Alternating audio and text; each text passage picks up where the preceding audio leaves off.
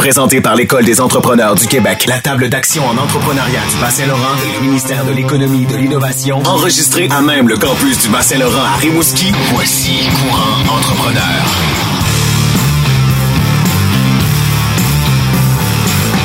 Dans le nouvel épisode de Cours Entrepreneur, on parle du numérique avec un ancien DG de la SOPER qui a travaillé pour TELUS, qui s'est impliqué dans le domaine maritime, mais qui a tellement fait plein d'autres choses. Laurent Bellavance. Également, elle était étudiante. Elle a bâti une auditoire remarquable sur Internet avant même l'invention du terme influenceur. Qu'elle est devenue, qu'elle aime peut-être pas ce terme-là, qu'elle a ensuite ouvert une boutique en ligne et une boutique pignon sur rue. Fanny. Maintenant, voici Véronique Marie-Ève Gosselin et Jerry Castonguay.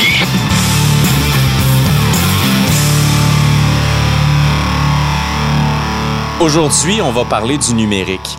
Mais le numérique n'est pas forcément s'ouvrir une boutique en ligne et de faire des affaires en ligne. C'est tellement plus que ça. Oui, puis je suis vraiment contente de, de cet épisode-là parce que, tu sais, on se connaît depuis longtemps, euh, Ouais. Jerry. Tu, tu m'as vu aller à chaque année, à l'époque où j'étais à la SOPAR, j'organisais un événement dans le domaine du numérique, du commerce en ligne, de l'utilisation des réseaux sociaux. J'en ai tellement fait d'activités. J'ai donné des conférences sur le sujet. Mais là, aujourd'hui, on va ailleurs Ah. complètement. Puis on va mettre aussi en lumière, on va mettre le, excusez-moi l'expression, le spotlight sur, sur Rimouski au niveau du, du numérique, de la technologie. Ouais. Tu sais, on en a parlé, tu sais, Rimouski, Québec Téléphone, PG Govern, c'est IDS Micronet, c'est plein d'entreprises en lien avec le numérique, avec les technologies. Et là, on reçoit un entrepreneur, Laurent Bellavance, euh, qui, a, qui a travaillé entre autres Québec Téléphone, tu l'as dit en, en introduction, qui a tellement fait de choses. Ah oui. Avec donc Nosotech, c- mais c'est ça, c'est le numérique là, c'est juste, c'est au-delà d'avoir juste une page Facebook. Oui, puis euh, il y a un processus à ça. On se dit tout le temps, puis on a d'autres entrepreneurs qui sont venus nous parler. Ah, ben, tu sais, je faisais des affaires, puis j'ai décidé d'ouvrir ma boutique en ligne avec la COVID-19. Oui, OK. Mais aujourd'hui, on va aussi recevoir Fanny Hockel, Oui.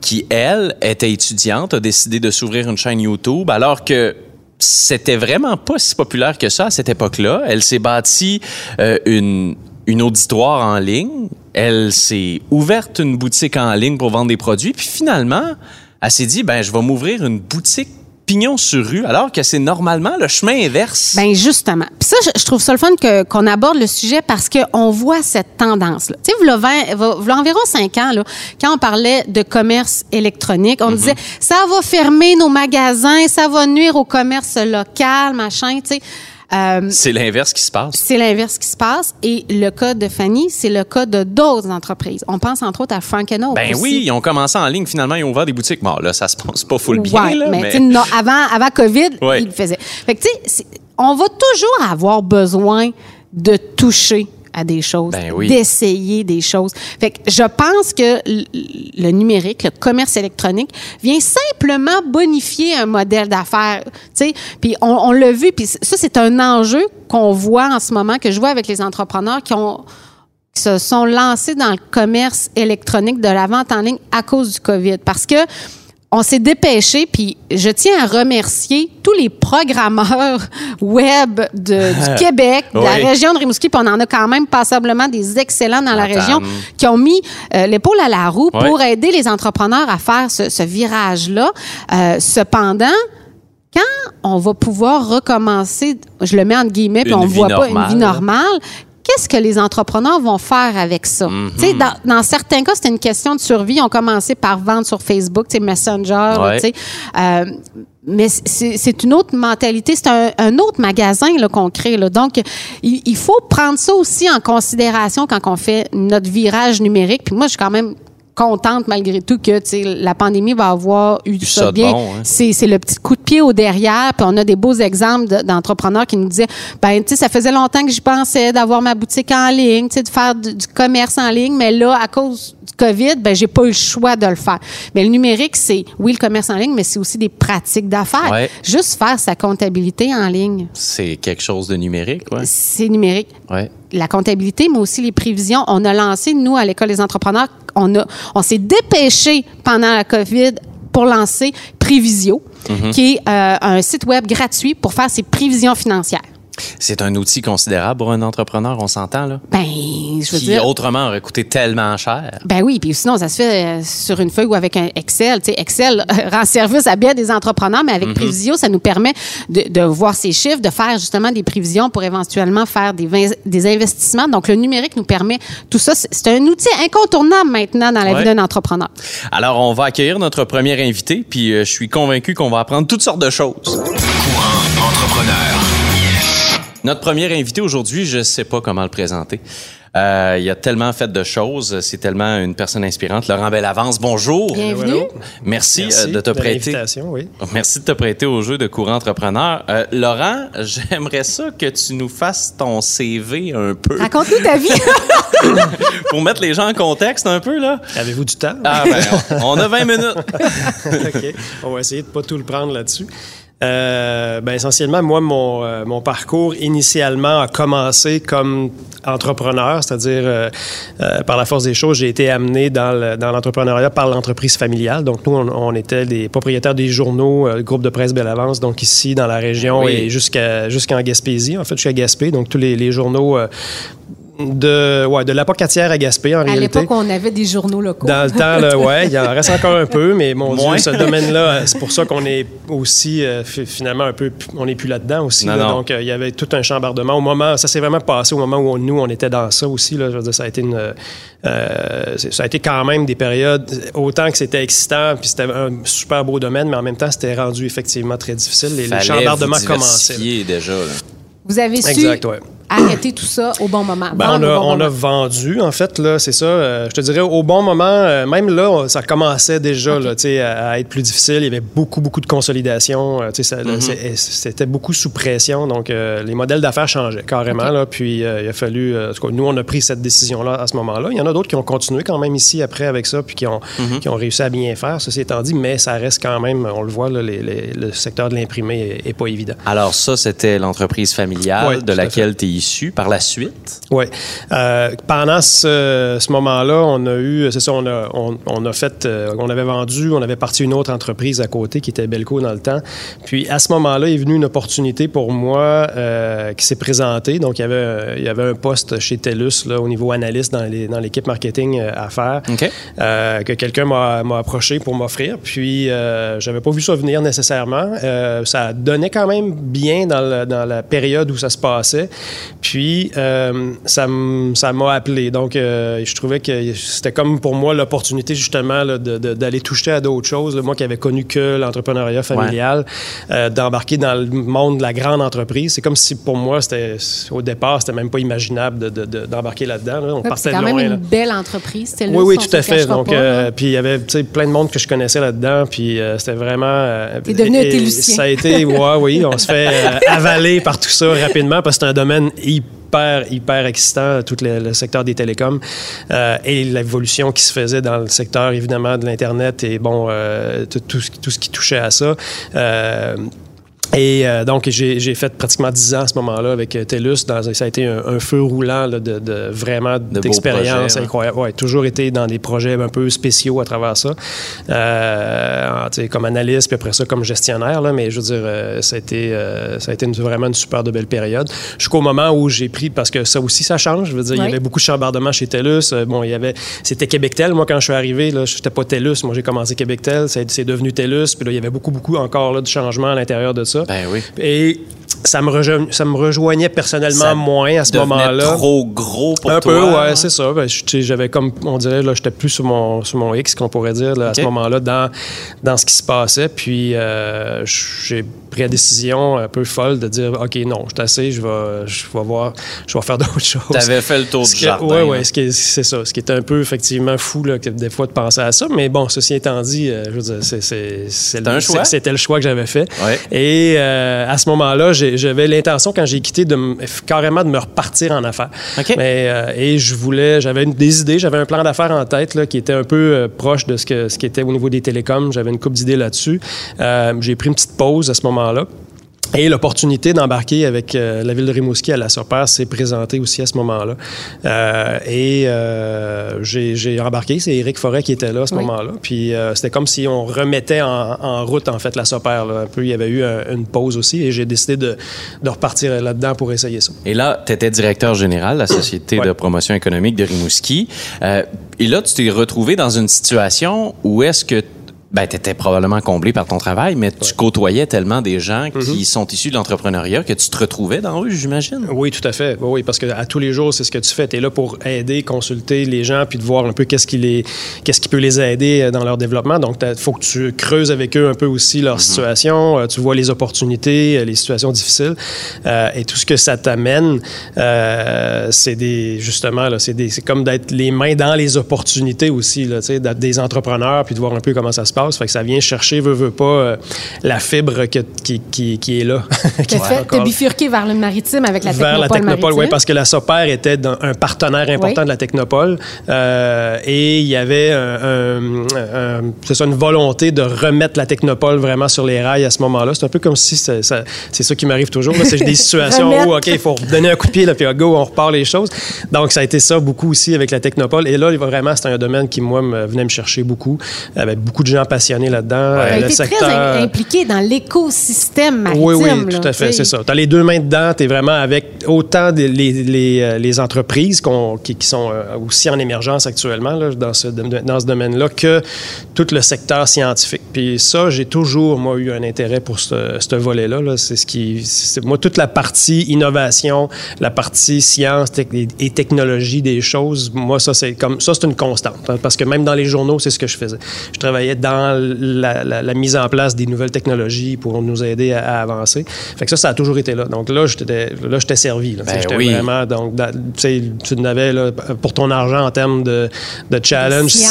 science et Des technologie. gens là, ferrés vraiment- autour de toi. oui, parce qu'à tous les jours, tu es avec les équipes de recherche de, de l'université, euh, du, du CRBM, euh, du, du, CITCO de ce monde. euh, tu vu la genèse de ces ça. organismes-là? C'est ça que je trouve Oui, oui, oui, fantastique. oui, là. C'était fait, le, ouais. le début de Ouais. l'écosystème maritime de Absolument. la région. Mais encore une fois, tu n'en avais pas assez. T'as... C'est créé Nosotech? Ben, à ce moment-là, ben, j'ai pas créé, c'était existant déjà, Nosotech. Là. Euh, ce qui est un peu drôle, c'est que euh, Nosotech partageait les bureaux euh, avec la Technopole. On était dans le même bâtisse sur la rue de l'Évêché. Oui, oui, oui, au Donc, 125. euh, je croisais des gens qui étaient là et euh, le président euh, à l'époque, Patrick Dolcé, qui est le médecin qui Oui. a fondé euh, Nosotech, euh, on se croisait là, dans, dans les marches de- de- du bureau à l'occasion, mais on se connaissait parce que euh, on, on a des enfants qui ont été dans les mêmes garderies. euh, Ah ben. euh, bon, et puis euh, à un moment donné, c'est lui qui m'a carrément interpellé, puis il a dit écoute, j'ai besoin d'un directeur général. On, on est en train de vouloir euh, encore une fois redonner un nouvel Ben élan. oui, c'est ça, c'est ta carrière, C'est ça. ça, exactement. Et euh, donc, euh, il y aurait, il y aurait un fit, là, il y aurait quelque chose à faire. Puis là, bon, ça venait au moment, encore une fois, où tu te dis. T'avais bon, l'impression d'être arrivé au bout, là. Il y a vraiment quelque chose d'intéressant là. Euh, dans un domaine, puis ça, ça me freine jamais, là, même si effectivement on arrivait là-dedans, puis je dis, oh merde, OK, on est dans l'informatique du- des systèmes de santé, euh, dans les Ah, parce que c'est quoi, laboratoires, au juste la microbiologie. là? euh, ben, c'est ça, là. Nosotech, en fait, c'est une, une boîte de logiciels, donc c'est d'abord en informatique, euh, mais qui s'est spécialisée dans d'abord le développement de systèmes d'information pour la surveillance des infections en milieu hospitalier. Donc le premier, euh, je dirais le premier créneau de l'entreprise avec lequel il a commencé, c'est pour développer des logiciels qui sont utilisés dans les hôpitaux par les équipes de prévention des infections pour être plus euh, euh, efficaces dans la surveillance, la gestion des cas d'infection à l'hôpital. OK, comme par exemple la grippe ou euh, Ben, la éclosion de quelque chose. Une éclosion, ouais, c'est ça. Donc là, on parle En COVID, là, c'est ça que tu es en train de parler. Non, non, mais écoute, Genre, mais le- en fait, si on, a- si on pense à avant COVID, il y a des éclosions, par exemple, de, de, H1N1, de, de ces, difficiles, oui, exact, ou de, dans, dans le milieu hospitalier, c'est, c'est- ça peut être salmonellose, ça peut être du E. coli, ça peut être- il, y a, il y a plusieurs types de, euh, d'infections, autrement dit, qui sont, euh, qui, qui sont, je dirais, en fait, ce qu'il faut retenir, c'est que les infections en milieu hospitalier, c'est des infections qu'on appelle nosocomiales, c'est-à-dire que quand tu es considéré comme ayant été euh, En donc, victime d'une infection nosocomiale, c'est que tu es arrivé à l'hôpital et tu ne l'avais pas, cette infection-là. Donc, tu as acquis l'infection pendant ton séjour à l'hôpital. Et ça, c'est un domaine, dans le fond, de l'infectiologie, de l'épidémiologie particulier, euh, qui est euh, sous haute surveillance, donc dans les hôpitaux en général dans le monde. On entend moins parler de ça, mais je veux dire, c'est un domaine de surveillance, comme ici au Québec, euh, c'est surveillé par l'Institut national de santé publique qui supervise, dans le fond, tous ces programmes de surveillance-là avec des spécialistes dans les hôpitaux.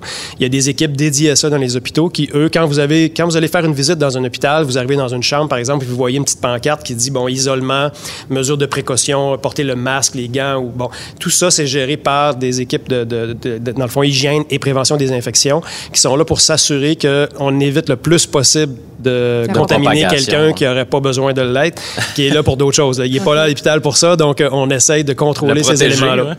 Et l'affaire, c'est que, évidemment, à l'hôpital, il y en a de l'infection, il y Ben en oui. a Ben oui. évidemment des bactéries. Donc, tu veux éviter qu'ils se propagent de la mauvaise façon. Euh, puis souvent, c'est dans des situations où tu as des gens qui sont là puis qui sont, par exemple, traités pour des soins qui leur, euh, par exemple, ils vont être sous antibiotiques, leur système immunitaire va être plus faible, ils sont plus fragiles. Donc là, il y a des risques. Donc, c'est pour ça qu'on doit mettre en place des programmes pour ça. Et nos logiciels sont utilisés par ces équipes-là pour euh, mieux surveiller les problématiques qui émanent dans l'hôpital, pour mieux OK. Documenter l'évolution des éclosions. Donc, C'est ça l'idée. Tes clients, c'est les centres hospitaliers Oui.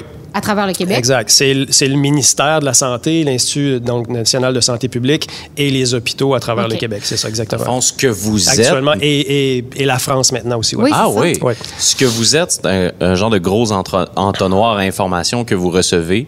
Oui, c'est une bonne façon de le présenter. Ouais, Oui, c'est ça, qui exactement. traite ouais. cette information-là Ouais. et qui en tire des conclusions, puis qui informe s'il y a des alarmes à sonner. Oui. C'est ça? Bravo, tu as fait tes un devoirs. c'est- c'est résumé euh, comme ça. c'est- Ben, écoute, c'est ma job, je pense. Euh, Je t'engage. Alors, une fois que vous avez euh, ce système de traitement de données-là, j'imagine qu'il est applicable à un million d'autres usages dans le niveau de la santé. Oui. Là, vous étiez euh, spécialisé dans les maladies, les infections, les euh, nosocomiales. Est-ce que vous avez d'autres secteurs d'ac- d'activité semblables à ça? Oui, donc, le, le- comme tu l'as dit, notre expertise étant dans le traitement des données médicales, des, tra- des données cliniques, donc dossiers patients et données de laboratoire, données de microbiologie euh, particulièrement. Euh, on, la, la- la- la capacité qu'on a à gérer ces données-là nous a amené aussi, à- à, par exemple, à développer un autre module qui sert à surveiller les prescriptions d'antibiotiques, donc pour s'assurer que les prescriptions sont optimales à Ben l'hôpital. oui, puis ça, c'est important parce qu'avec l'efficacité des antibiotiques qui diminue, on veut vraiment contrôler Exactement, comment on les prescrit. Exactement. Donc ça, c'est, on a développé ce- ça, c'est un produit qui est encore en, en- en- en développement dans le sens où on, on est en train de, raffiner ce, module-là. OK. Euh, et euh, ça nous a amené donc aussi cette année à travailler plus spécifiquement sur la COVID.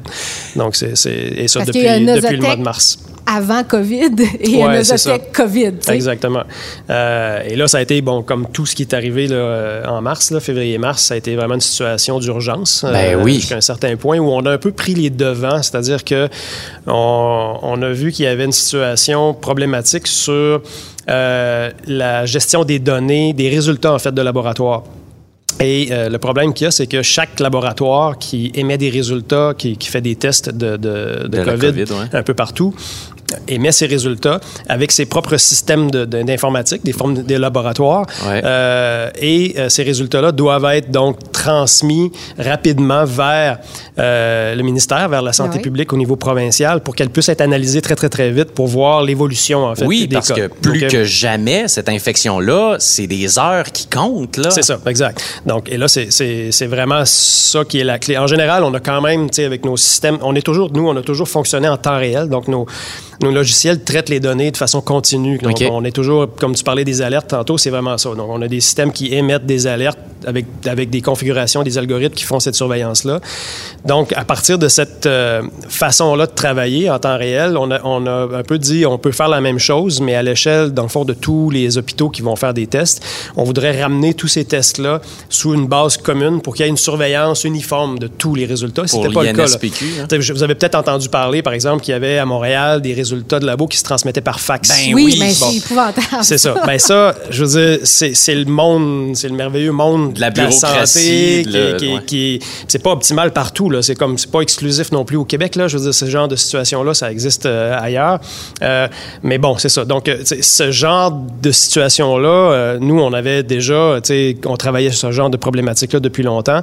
Euh, tant qu'il n'y a pas d'urgence, c'est comme oui, oui, on va travailler là-dessus. Mais là, c'est arrivé pour Non, dire, non. on peut pas continuer comme ça. Ben non. Donc là, nous, notre, euh, notre projet, ça a été de dire on va mettre en place l'infrastructure pour permettre de, de rapatrier en temps réel, de, De façon numérique, standardisée et structurée, ouais, numériquement, euh, tous les résultats de laboratoire de tous les labos au Québec qui vont faire des tests de COVID. Donc là, c'est ce qu'on a commencé à faire depuis le mois de mars. Puis là, euh, au début, on pensait faire euh, 15 labos qui, de- qui étaient ciblés. Là, on est rendu probablement à 75 labos là, Oh qui font des tests euh, au Québec.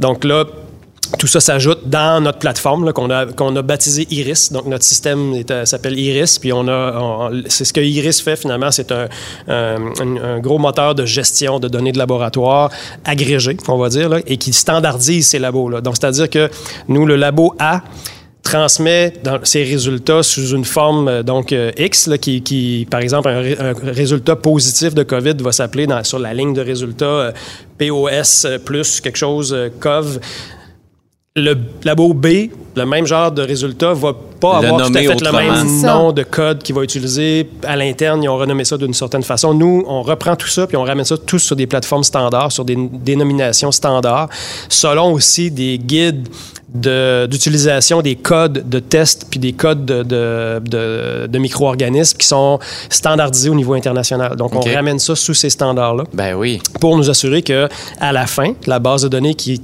qui, qui- où tout ça est agrégé, Ça parle tout, le est même standardisé. langage. ouais. Tout est sur les mêmes bases et ils peuvent la traiter donc immédiatement. On élimine toute le, les, On les parle tout le monde le même là. langage à ce moment-là. C'est ça. Est-ce que, tu sais, on entend beaucoup parler du numérique. On l'a dit tantôt en, en pré-entrevue. On disait que Rimouski était très, euh, était peu connu sur- sur- sur- au niveau du numérique, mais on a beaucoup d'entreprises. On parle de PG, les débuts de Québec Téléphone, tout ça. En 2020, on parle beaucoup d'intelligence artificielle. Est-ce qu'éventuellement, Nosotech va pouvoir amener la notion d'intelligence artificielle, puis on va être capable de peut-être prédire une épidémie ou quelque chose? Ouais. Euh, ben on l'espère, c'est-à-dire que nous, on en parle à l'interne là, de ce qu'on pourrait euh, amener pour ça. Euh, la clé, c'est d'avoir accès aux données. C'est toujours un peu ça qui est le défi là-dedans. Ouais. C'est-à-dire que nous, euh, c'est c'est le même un peu euh, le même enjeu pour tout le monde. là. Dernièrement, on a entendu parler de ça aussi au niveau du Québec où euh, il y a quelqu'un, un ministère ou un ministre qui a dit que les données de santé Oui. pourraient être utilisées par des euh, bon, vous avez vu un Des peu le- entreprises vous avez vu le tollé que ça a Ben oui. oui. Donc nous, on- n'est pas propriétaire de ces données-là. On-. On, on ne possède rien. Donc, on est aussi un peu dépendant de ça, de la capacité à avoir accès à des données. Ceci étant dit, la- on, a, on a la possibilité de travailler sur des projets qui, qui mettraient en place justement des capacités de, euh, qu'on va appeler de machine learning potentiellement, donc qui viendraient utiliser avec des, justement avec des hôpitaux euh, partenaires euh, une série de données qui nous permettraient de, de définir, par exemple, des, des profils ou des patterns qui peuvent nous dire que si toi, tu rentres à l'hôpital pour telle raison, étant donné ton parcours connu de soins passés, Il y a de très tes fortes chances que c'est si. ça, tu t'en vas vers PAC, une telle situation. OK, donc euh, ça, c'est ça se fait. Autre- tu sais, C'est le genre de choses actuellement que nous, on, on considère. Puis, euh, il y, a, il y a des équipes là, avec qui on est, euh, on est en discussion pour travailler sur ce type de Parce que Montréal est très connu. C'est une plaque tournante Ouais. de Ouais. l'intelligence artificielle. Le gouvernement sais, investit beaucoup euh, dans ce domaine-là. Fait qu'on peut imaginer. euh, Absolument. Mais Oui. ça, ça veut dire que Nosotech est une entreprise qui pourrait permettre au système de la santé québécois de d'optimiser ses ressources au bout de la ligne. Ben, c'est ce qu'on fait déjà. là. Donc, Oui. euh, par exemple, si je prends juste le cas de la COVID, nous, euh, le- le- chaque chaque euh, laboratoire qui transmet des données vers euh, le- le- la santé publique, qui n'est pas branché sur notre plateforme, par exemple, encore, le fait manuellement. C'est une extraction d'un système, on fait un fichier Excel, on regarde s'il est beau, on prend le fichier Excel, quand c'est pas un fax, là, ouais. euh, puis on l'envoie vers euh, les, les- quelqu'un à la santé publique. Qui doit le rentrer qui- manuellement. Qui, fait une entrée, de une saisie Ben, manuelle et qui doit valider aussi ces données-là pour les ramener justement sous des, des données un peu standardisées. Mais ça, en 2020, Nous, on, ça auto- n'a pas de on bon automatise tout ça actuellement. Actuellement. On le fait. C'est quelque chose qu'on aurait pu faire déjà, mais là, on le fait. Ce qu'on a, ce qu'on pensait faire depuis 5-6 ans, là, on va l'avoir fait en 4 mois. Ouais. C'est un peu ça aussi là, qui, est, qui est intéressant dans une situation, malgré tout, là, de- comme on le voit là. ouais. Et là, pour Nosotech, on s'entend, ça a été euh, un élément déclencheur, la COVID-19. Vos ressources humaines en 2019 puis en 2020, c'est quoi la différence? Ben, on, a, on a doublé, en fait. Là, Là, on, est, on est quoi, 18, là? euh, c'est ça. Donc, on était, euh, c'est ça, on était une dizaine. euh, donc, il a fallu s'ajuster. Euh, C'est un prendre, domaine- Prendre les devants aussi Ouais. un peu, justement, là-dessus pour dire, OK, c'est là que ça se passe. Là. Il y a vraiment une, une fenêtre d'opportunité. Est-ce que vous avez pensé à tout, ça? là, le COVID, on a commencé à en entendre parler vaguement avec, la, En avec la décembre, Chine, c'est ça, novembre, décembre, tranquillement. Est-ce que déjà vous avez commencé à réfléchir à ça? Ou bien en février, quand là, vraiment, là, c'était le sujet de l'heure ou à peu près? Ben, C'est-à-dire que le- la, la question de la gestion d'éclosion, ça fait partie aussi de, nos, euh, Du travail. de notre Ouais. domaine. là. Donc, on, a be- on avait déjà euh, euh, quand même des choses qui... qui- on avait des mini formes de ce qu'on fait avec Iris aujourd'hui à l'échelle d'un hôpital. On était déjà un peu organisé pour ça. Euh, mais on avait ce rêve-là quand même depuis longtemps de pouvoir mettre en place des structures comme celle-là, mais à plus grande échelle. Donc, mais ça, tant qu'il n'y a pas de crise, ça n'arrive pas. Ben non. C'est un peu ça aussi. qui Mais est un peu là, ça a été une Nous, c'est un peu ça, confirmation. Hum. Ça a été une confirmation pour vous que le travail que vous faisiez Mhm. a son utilité en s'il Plus vous que plaît. nécessaire. Oui, oui, tout à fait. Oui, c'est ça, exactement. Ouais. Mais tu es très humble quand t'en parles. Parce que c'est malade ce que vous faites pour le Québec, là. On a l'air de deux là, tout énervé, là, mais tu sais, tu t'en parles très posé. Ben ouais, non, non, mais je veux dire, c'est, en fait, oui, c'est, c'est peut-être ma nature aussi qui est comme ça, là, mais je veux dire, euh, c'est vrai que c'est, le- c'est, c'est quand même C'est assez intéressant. c'est ça. J'essaie de rester, euh, tu sais, les pieds à terre pour dire, OK, quand même, faut, faut, tu sais, on- faut toujours être un peu, nous autres aussi, au, euh, euh, faire attention à ce que ce qu'on fait euh, soit, euh, tu sais, euh, comment je dirais ça, euh, ça coche, comme on dit, Ouais. là, parce qu'on est dans le secteur de la santé. Tu je dis, fait que tu peux, faut toujours faire attention de dire que c'est- fou malade ce qu'on fait. Tu sais, je veux dire, il y a- y, y des règles là- là, dans ce domaine-là. Il faut toujours que ça soit vraiment optimal, Ben que, oui. tu sais, qu'on ait de la qualité en arrière de ça. Donc, euh, ça nous challenge toujours aussi un petit peu. C'est tu la vie dire, des c'est gens, ça. y a- a- puis, tu sais, je veux dire, c'est un domaine où les gens peuvent être, sont, sont- c'est normal aussi. Là, tu sais, les attentes sont élevées, les gens sont critiques par rapport à ce qu'on oui. fait.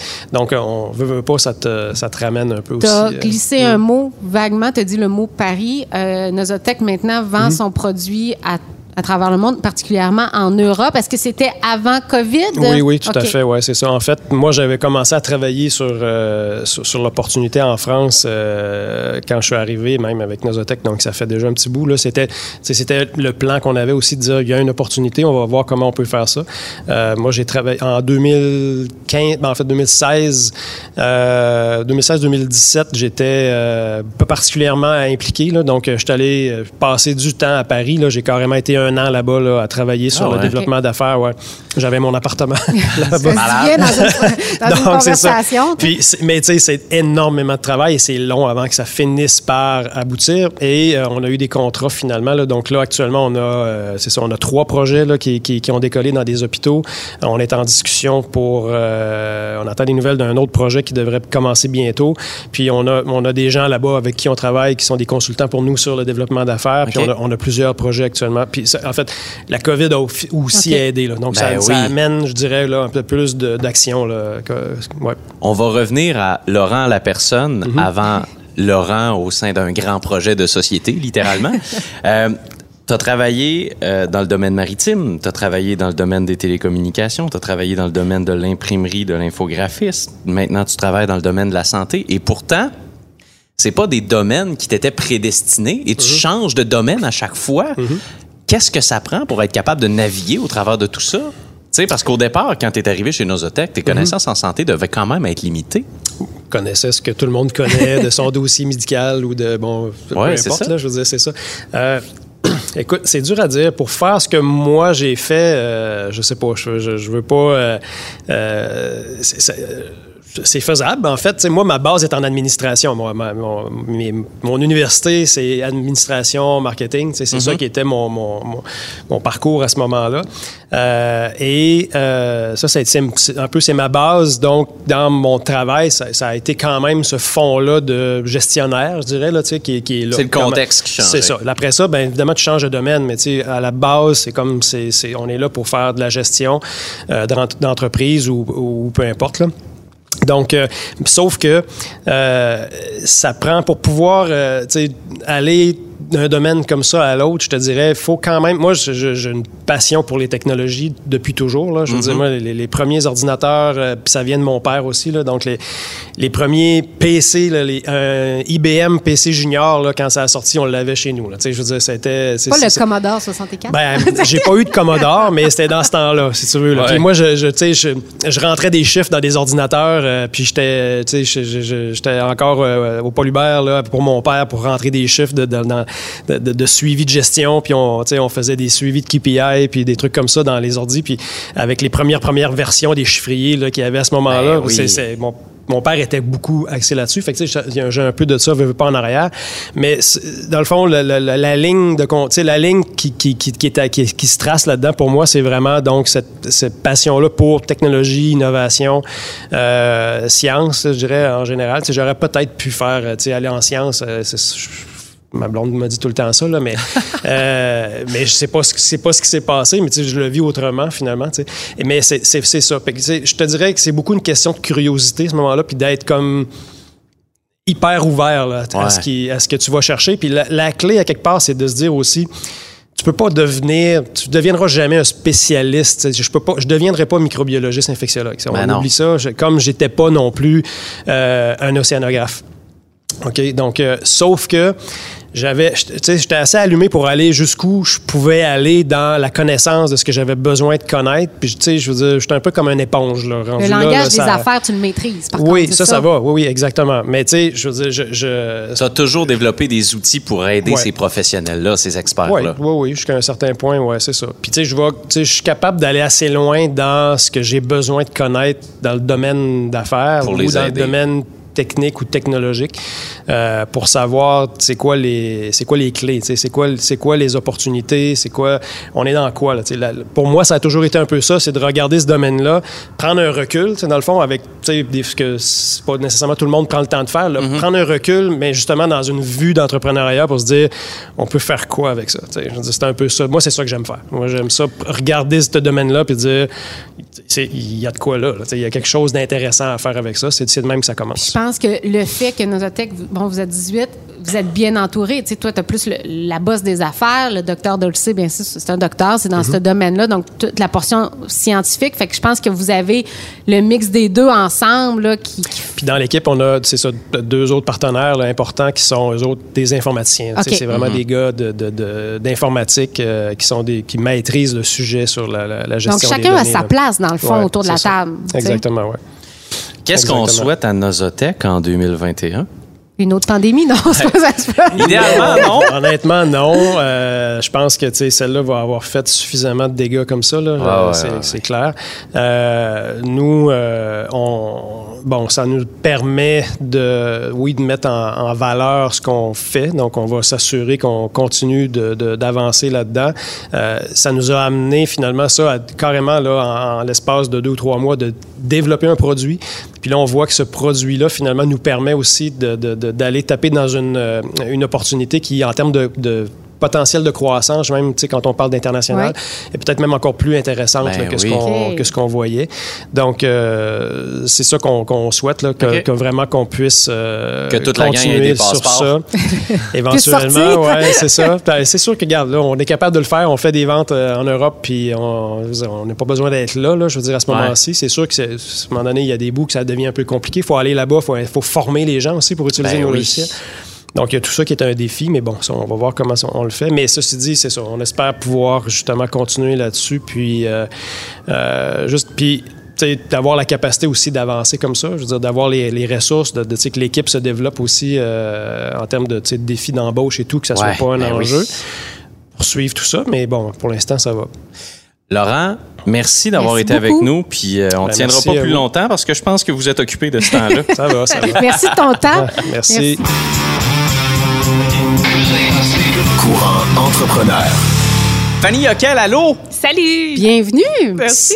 Euh, J'ai le goût de te demander comment s'est passé ton été? Es-tu reposé?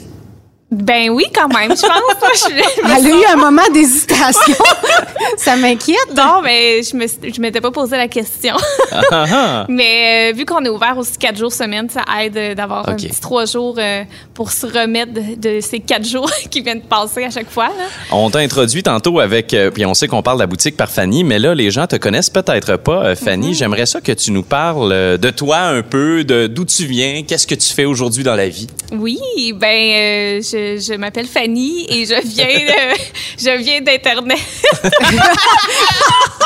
je suis née sur internet ma Ok. carrière euh, sur les réseaux sociaux, entre autres YouTube euh, quand j'ai vraiment commencé euh, c'est ça, les médias sociaux. Je faisais des vidéos beauté, maquillage, mode. Euh, on n'appelait pas ouais. ça influenceur à ce Non, c'est ça. Ça euh, existait pas, J'ai commencé en littéralement. 2011, donc... euh, T'as créé pas- la mode des influenceurs. C'est-tu à cause de toi, là? Non, je pense pas. là, Ok. Pas à ce point-là. je faisais du moins au Québec. premiers, genre, ouais, c'est ouais. ça, au Québec, peut-être. Ouais, ouais, ouais. Mm. Donc, euh, oui. Et là, comment ça s'est développé avec le temps? Parce que je veux dire, tu as continué de faire ça, des vidéos YouTube jusqu'à tout récemment, mais ta vie a changé en cours Ouais. de route? Oui, exact. Donc, euh, ben, ça en est devenu un métier euh, influenceur à force de partager des trucs sur les réseaux sociaux, d'avoir une communauté. Euh, ben, les entreprises, ils font des publicités avec ces gens-là. Ouais. Donc, là, c'est ce que je faisais de ma vie à, à ce moment-là jusqu'à l'an dernier quand j'ai ouvert une boutique en ligne. euh. Est-ce que tu te considérais comme entrepreneur quand tu étais influenceur? Hmm, non, je pense pas, non. Parce que la, Ouais. la grande partie de, de, de ça, quand, quand tu avais une belle croissance sur Internet, tu étais aussi cosméticienne, si je me trompe pas. Ouais, j'ai été, euh, ben, j'ai fait mon cours d'esthétique ici Ok. à Rimouski, aussi à travers tout ça, les vidéos, parce que à ce moment-là, je vivais pas de ça. Ouais. Donc, euh, c'était comme mon, mon plan A, en fait? Ouais, ouais, c'était- ça que je c'était ton faisais. plan de carrière ouais, initial. exact, c'est ça. Puis, euh, j'ai travaillé trois ans euh, comme cosméticienne pour ensuite vraiment quitter pour être travailleur autonome euh, avec les réseaux sociaux. Et là, t'en, as- t'en, t'en faisais suffisamment pour vivre. Ouais. Euh, mais on, peut-être qu'en cours de route, toi, l'univers euh, de la beauté, pas que ça t'a désintéressé, mais qu'il y avait autre chose qui t'intéressait plus. Ben exactement. Euh, tu sais, j'ai commencé ça vraiment jeune. Je pense que je me découvrais en même temps moi mes intérêts et tout, jusqu'au moment que je suis vraiment, je pense, devenue un adulte Ouais. avec ma maison et mes vraies passions, mes, mes vrais intérêts là, qui se sont comme Forgé en ouais, toi. exact.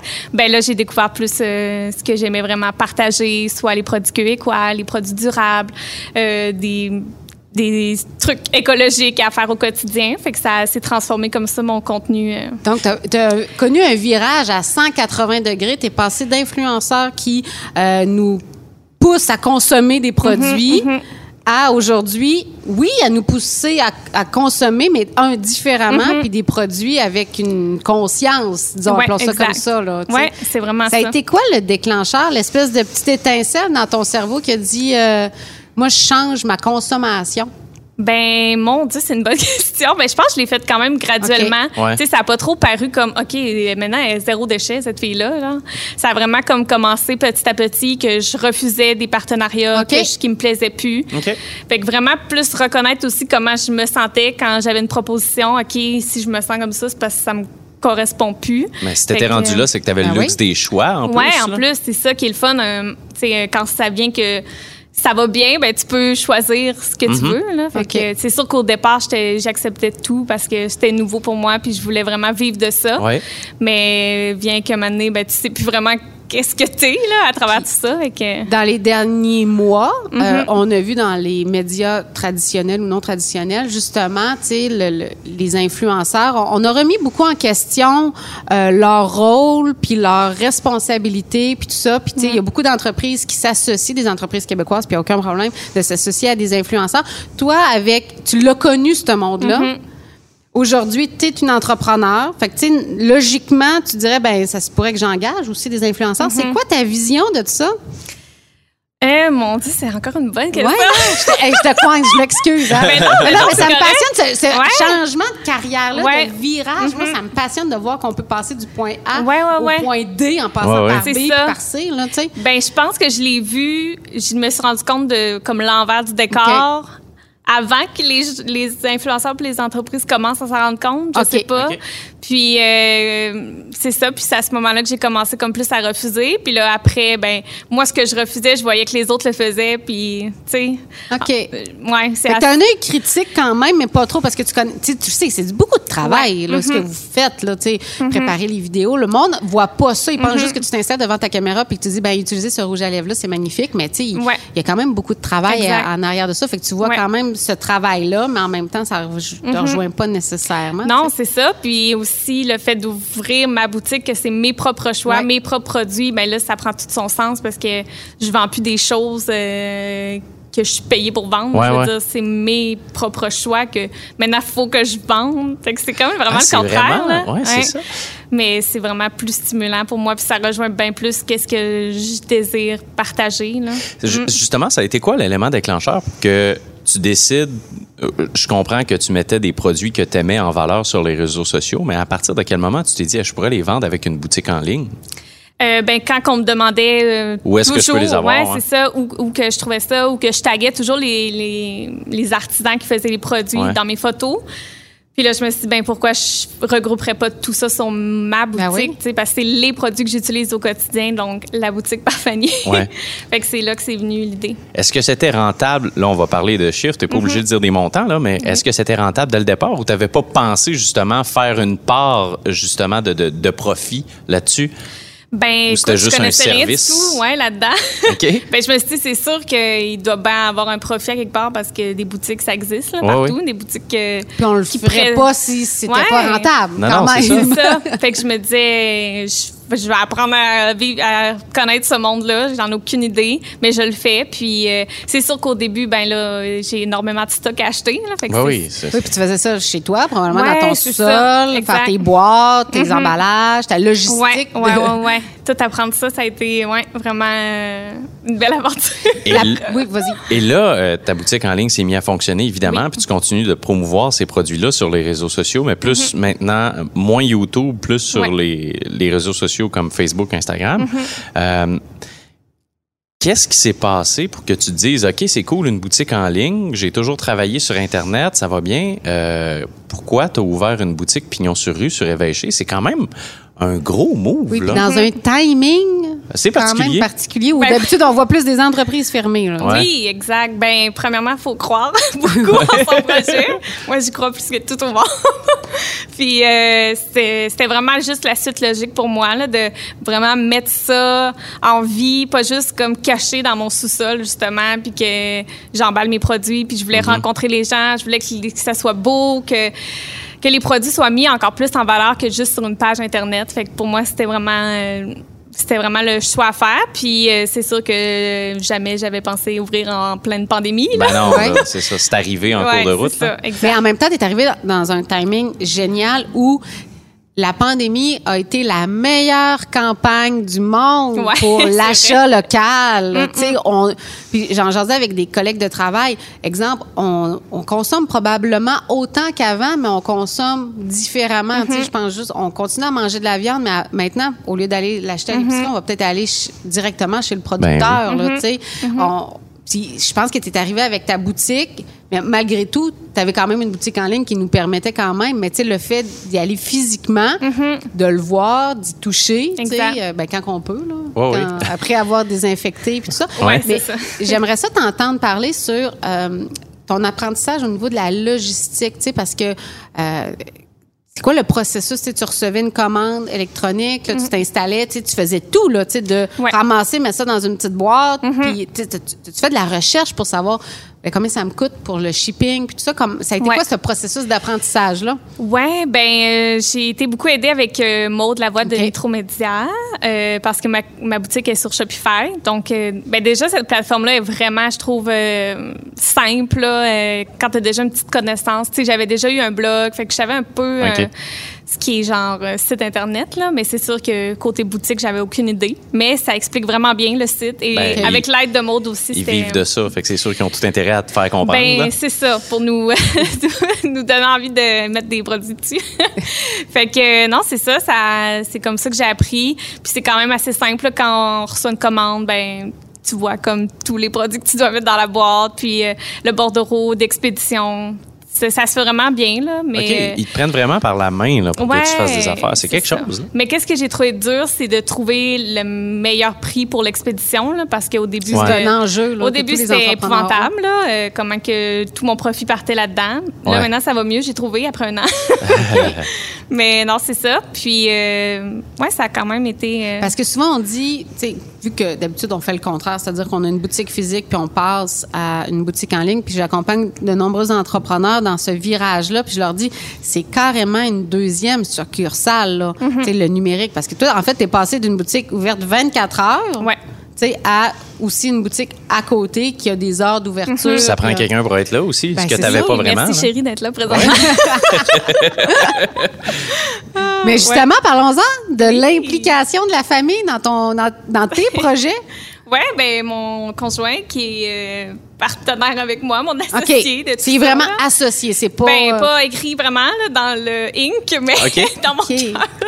ah, OK. Fait que, tu sais, dans un, un moment donné, on vous le souhaite pas, mais, tu sais, si jamais il arrive, tu sais, une convention Oui, d'actionnaires pourrait être ça. intéressante. Je pense que ce serait ça. responsable. ben non, c'est ça. Au début, on se demandait est-ce qu'on se met actionnaire et tout, mais là, présentement, il est employé. Mais OK. bon, OK. c'est ça. On s'est quand même posé la question. Là, ça a été. euh, Serais-tu prête à, à partager le nom Fanny Yockel? Ouais, ben c'est ça qui était comme un enjeu en sachant que j'ai appelé ça Fanny Yockel. Puis Ouais. si un jour je, je pars en congé, Ouais. Ben, c'est qu'est-ce qui ça. va arriver ou des trucs comme ça, mais bon, je l'ai fait pareil, je sais pas. On vivra rendu là. c'est hein? ça. J'ai OK. dit Ricardo, ça s'appelle bien Ben oui, c'est ça. Il y en a plein. là. Il y en avait plein qui me popaient. Tu sais, Véronique Ouais. Cloutier, euh, Ben Marie-Lou, oui, on parlait de tout ça. Que, ouais.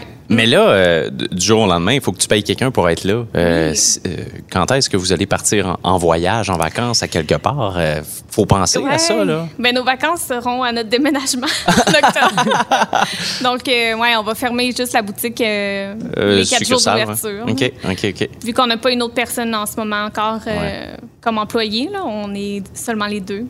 Et là, Mm. vous vivez pratiquement de bouche à oreille. Toi, la publicité, tu l'as fait toi-même avec Mm-hmm. tes réseaux sociaux. Puis, euh, je suis curieux de savoir, ta part de clients locaux Mm-hmm. sur ta boutique en ligne, c'était quoi? C'est une bonne question. je sais pas exactement précisément. Ben, tu faisais des envois. Tu dois avoir une idée quand même. là. OK, ouais, ben c'est sûr que durant la pandémie, euh, j'ai fait beaucoup de livraisons à Ouais. domicile. Là, OK. parce que... Tu as découvert Rimouski et tu as trouvé ta maison, Ouais, c'est ça? c'est ça. ouais, exact. Mais euh, sinon, ben, avant, j'avais comme euh, ici à la station comme point de chute. Là, que. Les gens venaient chercher euh, Ouais. leur, euh, leur colis. Mais c'est sûr, c'est c'est pas euh, à comparer à tout ce que je vends partout au Canada. C'est vraiment. Ben, c'est ça, Mm. en fait. que ma, ma curiosité étant que tu as commencé avec une boutique en ligne, Mm. fait que forcément, toi, vendre à Rimouski, tu sais, c'est cool parce que tu le fais, parce que Mm-hmm. Ouais. t'es es, d'ici, mais ta communauté est pas forcément de Mm-hmm. Non, Rimouski. là. Ouais. Fait- Mais là, tu ouvres une boutique, puis c'est surtout à Rimouski. Mm-hmm. Comment tu réussis à rejoindre davantage de gens? Euh, ben là, le tourisme, ça l'a beaucoup aidé Ouais. cet été. Là. Beaucoup de gens venaient euh, euh, en- vers la Gaspésie, puis arrêtaient à la boutique. C'était sur leur trajet, fait que ça, c'était cool pour ça. Euh, sinon, ben j'imagine que les gens vont me découvrir de plus en plus ici à Rimouski comme boutique euh, pour leur choix de, Puis, de produits. tu parles de shipper au Canada, puis ça. Mm-hmm. Ju- Jusqu'où tu as déjà envoyé des choses? Euh, en Colombie-Britannique. Là, Surtout ouais. au Canada. Ouais, non, c'est ça. On, vrai, je fais vraiment juste Canada. OK. Mm. Là, vous avez des produits qui sont éco-responsables. Euh, ça prend quand même euh, un certain inventaire, puis ça prend un investissement assez important aussi. Comment avez-vous réussi à financer ce projet-là? Euh, ben, c'est sûr que j'ai comme presque triplé mon inventaire avec la boutique Ben oui. physique. Donc, euh, ben, j'ai eu du financement de Réseau Accès Crédit et de OK. Jardin.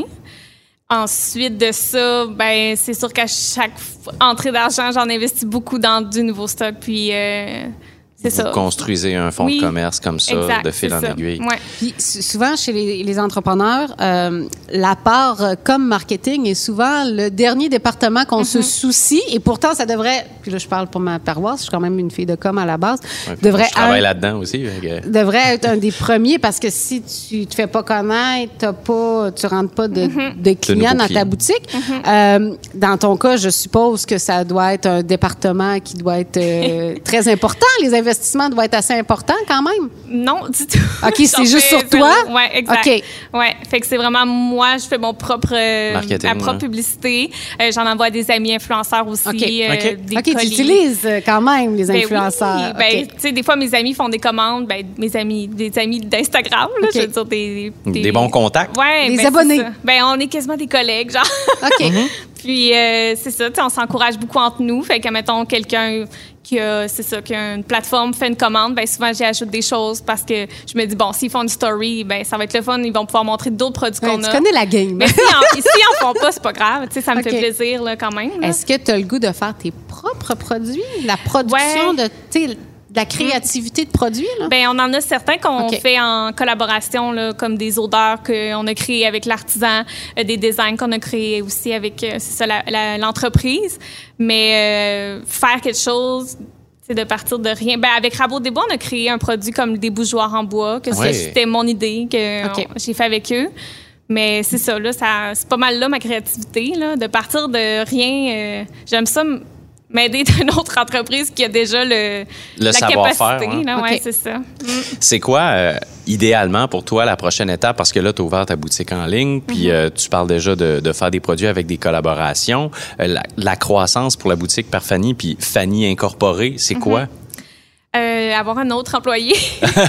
ça déjà pas pire. ça, ouais. Ouais. pour pouvoir couvrir plus d'heures de. D'heures de- d'ouverture, Ouais, ouais. c'est ça, dans la semaine.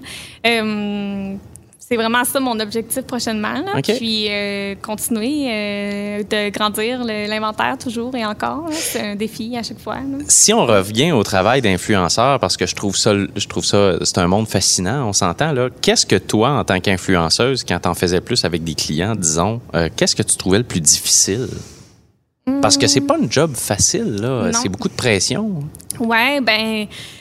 Ce qui est difficile, c'est de se mettre leurs mots dans leurs mots, les mettre dans notre bouche. Je sais pas comment dire. Puis que ça sonne honnête, là. Ouais, exact. Fait qu'essayer de trouver que ça fit, puis que ça, qu'il faut dire leurs mots-clés. Puis ça, c'est quand même dur, là, penser à soit la vidéo, Ouais. une idée pour que ça fasse authentique. Puis le processus d'approbation de ça doit être extrêmement compliqué. ben moi, j'ai une agence encore qui s'occupe de mes, mes projets d'influenceurs, même si j'en ai beaucoup moins, ils sont encore là. Fait que c'est eux qui font euh, les- le retour avec les clients, puis la négociation et tout. Fait que ça, je le vis pas, heureusement. ouais, c'est beau. Oui. Ouais, c'est ça. Puis euh, moi, je fais juste envoyer mon contenu, puis j'attends OK. de- d'avoir le OK, c'est tout. Ta part de revenus euh, d'influenceuse, j'aime pas ce terme-là, mais je vais le dire pareil. Mm-hmm. Ta part de revenus de boutique en ligne et ta part de revenus boutique pignon sur rue, est-ce que ça s'équivaut pas mal ou il y en a non, encore un? non, influenceur, c'est peut-être 10% Ah oui, OK, Ah pas ouais. plus que ça. Mm.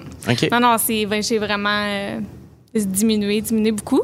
Puis, euh, je dirais que, ben là, cet été, avec l'ouverture de la boutique physique, c'est sûr, c'est genre 60 là, Ah la oui, boutique tant que ça. physique, OK. ouais. Puis, euh, c'est ça, là, le dernier 40 ouais. Non. 30-40 30, Ouais, on est- on est à 30 30. ouais. OK. Ah, ben là, ouais, peut-être genre 50-30 de bord. OK. 50? Non, ça marche pas. 50, 30, 20? Influenceurs 10, donc il nous en reste 90. C'est ça. Donc quoi, 30% physique, puis quoi, une cinquantaine de pourcents euh, web? Euh, Inversé. Donc, euh, donc OK. 50% physique oui, et 30... voilà. Oh. Hey, on va être bon en maths. Mais ça, c'est des revenus, c'est pas des profits parce Non, que je non, suis convaincu que la boutique plancher coûte pas mal plus cher à Ben, c'est rouler. sûr. Ouais, mais c'est pas si pire. On a un bon prix de local.